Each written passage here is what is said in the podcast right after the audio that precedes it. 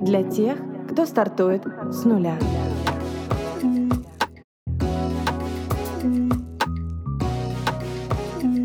С нуля. Привет, меня зовут Алиса, я основатель бренд-агентства Тую. Здесь мы говорим о брендинге, людях и предпринимательстве. Кто стоит за созданием бизнеса и как эти люди масштабируют свои проекты. Поехали! Друзья, всем привет! Сегодня такой слегка предпраздничный выпуск. Это не подведение итогов, но тема, которая меня очень интересовала последние месяцы, потому что она очень сильно связана с качеством нашей жизни, с тем, как мы себя ощущаем, как работаем и какой продукт выдаем. И речь сегодня о самодостаточности в людях, о том, как к ней прийти. И говорю я про самодостаточность личности в разрезе этого подкаста, потому что невозможно построить классный бизнес, если ты не живешь из этого состояния. Невозможно выстраивать адекватные отношения с клиентами, выстраивать границы и нормальную ценовую политику, если ты не самодостаточен. Первая ссылка в Google говорит о том, что самодостаточность – это способность человека обходиться без поддержки других людей, не испытывая одиночества и связанной с ним тревоги. Это умение человека приспосабливаться к существующим правилам жизни. И получается, что самодостаточность – это чувство, в котором ты как бы берешь от жизни то, что есть, и больше не надо. И состояние довольствоваться меньшим, когда синица в руках, а не журавль в небе – это уже хорошо. С самого детства я наблюдала за тем, как моя мама умела делать хорошо из того, что есть. Она всегда находила лучшее из возможного на данный момент. Но фокус не только в этом. Вся загвоздка в том, чтобы уметь этому радоваться, потому что всегда будет что-то лучшее в невозможном на данный момент. Когда ты купил себе первую машину, и это «Жигули». И это лучшее, что ты мог себе позволить. И ты можешь искренне этому порадоваться. Собрать друзей, отметить, облить эту «Жигули» шампанским и сказать себе «я молодец». А можешь сказать «ну это «Жигули». Когда вот «Мерседес», тогда и порадуюсь. Тогда и молодец. Но и это еще не все. Можно найти лучшее из возможного. Можно пойти на сделку с подсознанием и сказать себе, ну, я сделал, я молодец. Но при этом каждый день испытывать чувство зависти и неполноценности, когда ты будешь видеть очередной Мерседес, когда будто в Жигули ты не очень, а в Мерседесе сразу станешь человеком нормальным, как будто этот самый Мерседес становится неким мерилом. Смотреть на Мерседесы можно с разной точки, и когда ты смотришь с позиции собственной неполноценности и собственного недовольства тем, что имеешь, ты начинаешь гнаться за лучшим, чтобы закрыть внутри себя эту дыру. Ты себе ставишь условие, что наслаждаться и радоваться ты будешь, когда получишь что-то значимое по социальным меркам. Ты начинаешь за этим бежать, чтобы перестать чувствовать себя плохо. Моя мама умеет круто себя ощущать за рулем хорошей машины и в автобусе.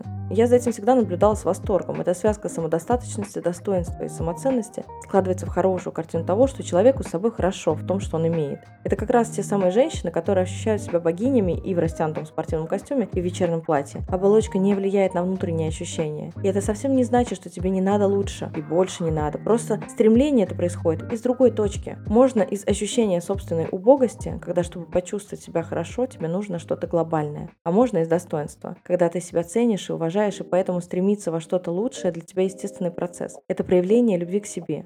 В состоянии достоинства основным двигателем по жизни становится состояние быть. Ты есть, ты самобытен, аутентичен, ты себе нравишься, тебе с собой классно, тебе не надо становиться кем-то, ты уже есть. В этом нет гонки и спешки. В состоянии убогости, когда ты ощущаешь собственную неполноценность, ты бежишь за тем, чтобы исправить эту ошибку. И в этом состоянии основным становится двигатель стать. Стать кем-то угодным себе, родителям, обществу, чтобы заполнить это отсутствие принятия в душе. Родители всегда давали мне лучшее из возможного. Пример такого в семье был яркий и непоколебимый. И умение получать удовольствие от того, что есть, и праздники по маленьким семейным победам. Мне очень повезло с семьей. Но этот навык стерся у меня, когда я повзрослела. Из семьи я уехала в институт 18, с тех пор жила сама.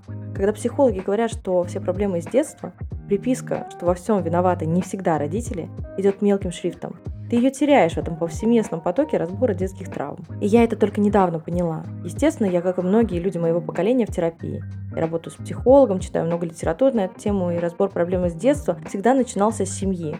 Но в детстве, помимо семьи, у меня была школа, были учителя, были одноклассники, были кружки, были тренировки по бальным танцам, были конкурсы талантов и красоты, работа на телевидении, художественные выставки. Вы представляете, какой это объем ситуаций, какой объем переплетения позитивного и негативного опыта. И помните, что даже будучи шестилетним, ты уже тогда всего не рассказывал родителям, которые могли бы помочь разобраться, потому что любили и хотели дать лучшее. Так вот, эта самодостаточность, которая взращивалась в семье, в какой-то момент начала подрываться. В моем случае, потому что я стала отдаляться от семьи.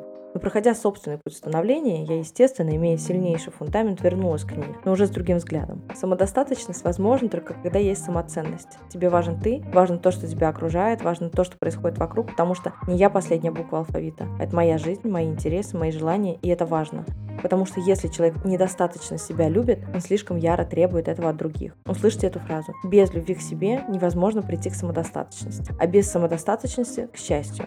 Потому что секрет счастья заключается не в том, чтобы заполучить больше, но в том, чтобы научиться довольствоваться тем, что есть. В противном случае счастье всегда откладывается на времена Мерседеса с покупкой его до Бентли, и это бесконечная цепочка, и у нас получается комок, который надо распутать. Самодостаточность, самоценность, любовь к себе, достоинство. Где их брать-то, когда ты привык экономить на себе, когда все лучше детям, когда на себя времени-то нет, когда а работать кто будет, когда и ребенок заболел, у мужа проблемы, и с подругой поругался, когда у тебя декабрь в бизнесе, и это всегда отъехавшая кукуха. Но не разбираться в этом не получится, потому что либо ты что-то меняешь, либо следующий год будет таким же. Такая подводка к новому наступающему.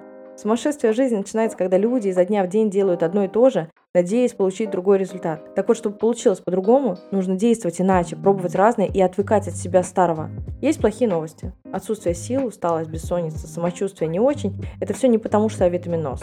Хорошее, глубоко, о котором я говорила, можно расчехлить с поиска состояния достоинства.